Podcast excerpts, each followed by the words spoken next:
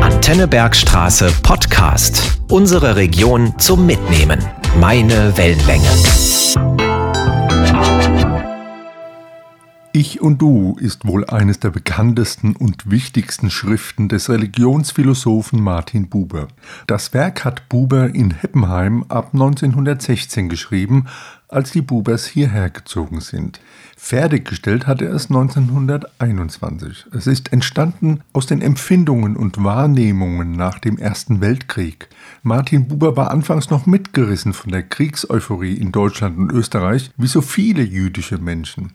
Er hat sich dann aber besonnen, angestoßen von seinem Freund Gustav Landauer. Die Urzüge zu seinem Werk Ich und Du liegen also wohl genau in diesen Erlebnissen.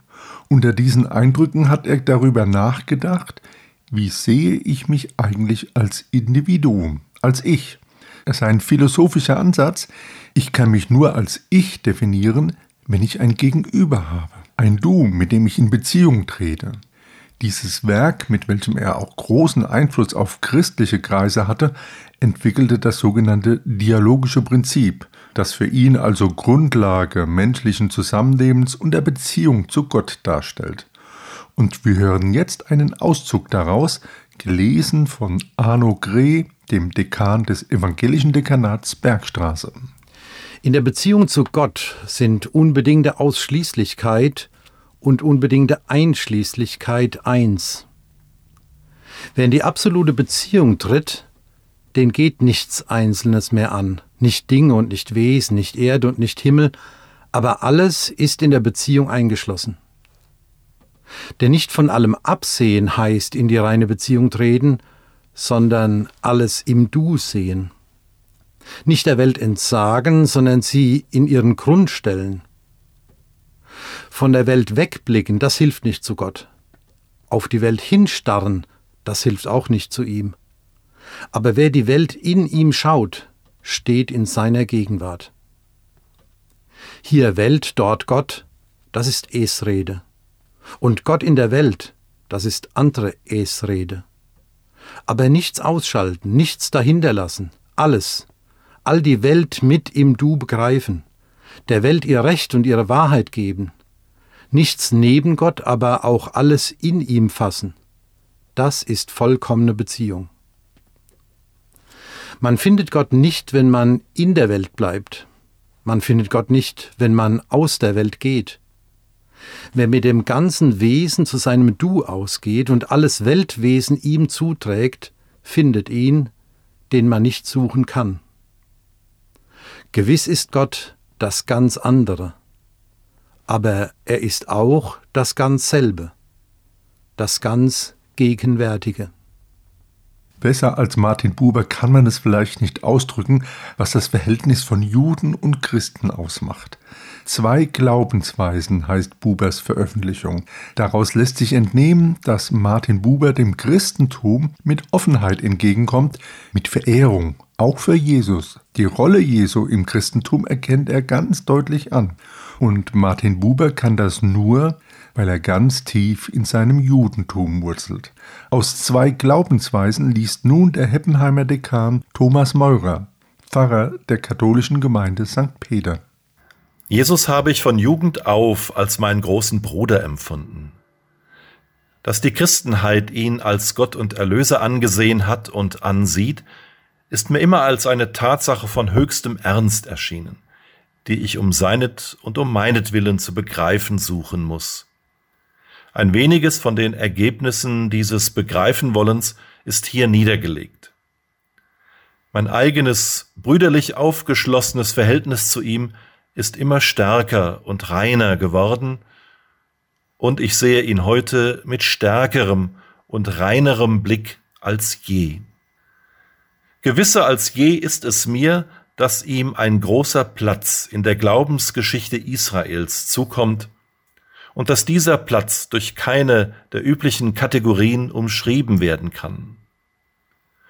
Unter Glaubensgeschichte verstehe ich die Geschichte des uns bekannten menschlichen Anteils daran, was zwischen Gott und Mensch geschehen ist. Unter Glaubensgeschichte Israels verstehe ich demgemäß die Geschichte des uns bekannten Anteils Israels daran, was zwischen Gott und Israel geschehen ist. Es gibt ein Etwas in der Glaubensgeschichte Israels, das nur von Israel her zu erkennen ist. Wie es ein Etwas in der Glaubensgeschichte der Christenheit gibt, das nur von ihr aus zu erkennen ist. An dieses Zweite habe ich nur mit der unbefangenen Ehrfurcht des das Wort Hörenden gerührt. Martin Buber hat in Zusammenarbeit mit einem weiteren jüdischen Philosophen, Franz Rosenzweig, die Übersetzung des Tenachs, also der hebräischen Bibel, in die deutsche Sprache verfasst. Diese berühmte Bibelübertragung heißt Die Schrift und wurde Anfang der 1920er Jahre in Deutschland begonnen. 1961 hat sie Martin Buber in Jerusalem beendet. Sie gilt als eines der wichtigsten und durchaus auch umstrittensten Projekte im Gesamtwerk von Martin Buber. Buber und Rosenzweig nannten sie Übertragung, weil sie versucht haben, so nah wie möglich am hebräischen Original zu bleiben, sowohl in der Wortwahl als auch in Bezug auf die Satzmelodie des gesprochenen Wortes. Die jüdische Bibel entspricht ungefähr dem christlichen Alten Testament, hat aber eine andere Anordnung und Gewichtung der einzelnen Bücher. Der erste Teil, die fünf Bücher Mose oder im Christlichen auch griechisch Pentateuch genannt, entspricht der jüdischen Tora-Rolle, aus der in der Synagoge feierlich gelesen wird. Der Heppenheimer Pfarrer Frank Stixel liest nun drei Psalmen aus dieser Übertragung. Sie stammen aus dem vierten und letzten Band aus Bubers Werk, die Schrift. Psalmen heißen bei ihm Preisungen. Der vierte Band trägt den Titel Die Schriftwerke und so klingt Psalm 23, die 23. Preisung. Ein Harfenlied Davids. Er ist mein Hirt, mir mangelt's nicht. Auf Grastriften lagert er mich, zu Wassern der Ruh führt er mich. Die Seele mir bringt er zurück, er leitet mich in wahrhaftigen Gleisen um seines Namens willen. Auch wenn ich gehen muss durch die Todesschattenschlucht, fürchte ich nicht Böses, denn du bist bei mir. Dein Stab, deine Stütze, die trösten mich.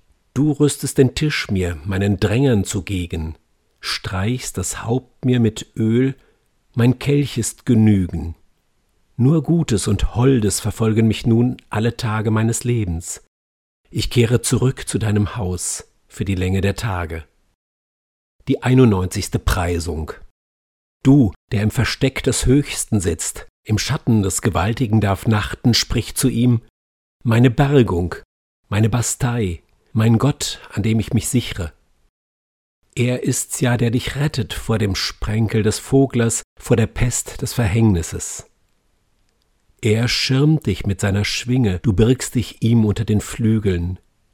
Schilddach, Ringmauer ist seine Treue, nicht musst du vor dem Nachtgraus dich fürchten, vor dem Pfeil, der am Tag fliegt, vor der Pest, die umgeht im Dunkel, vom Fieber, das im Sonnenglast gewaltigt.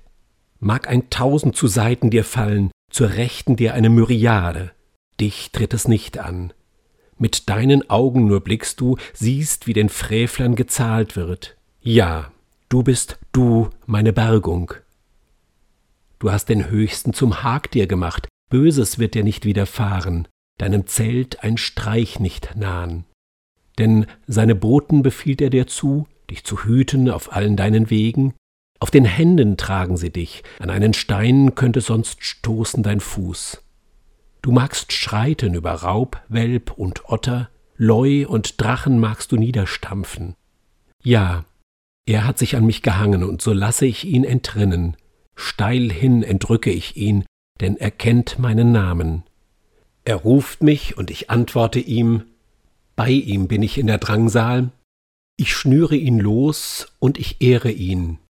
An Länge der Tage sättige ich ihn, ansehen lasse ich ihn mein befreien.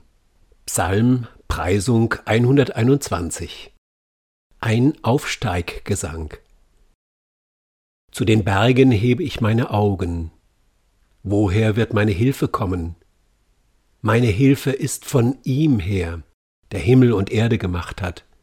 nimmer gebe deinen Fuß er dem Wanken, nimmer schlummre dein Hüter. Wohl, nicht schlummert, nicht schläft er, der Hüter Israels.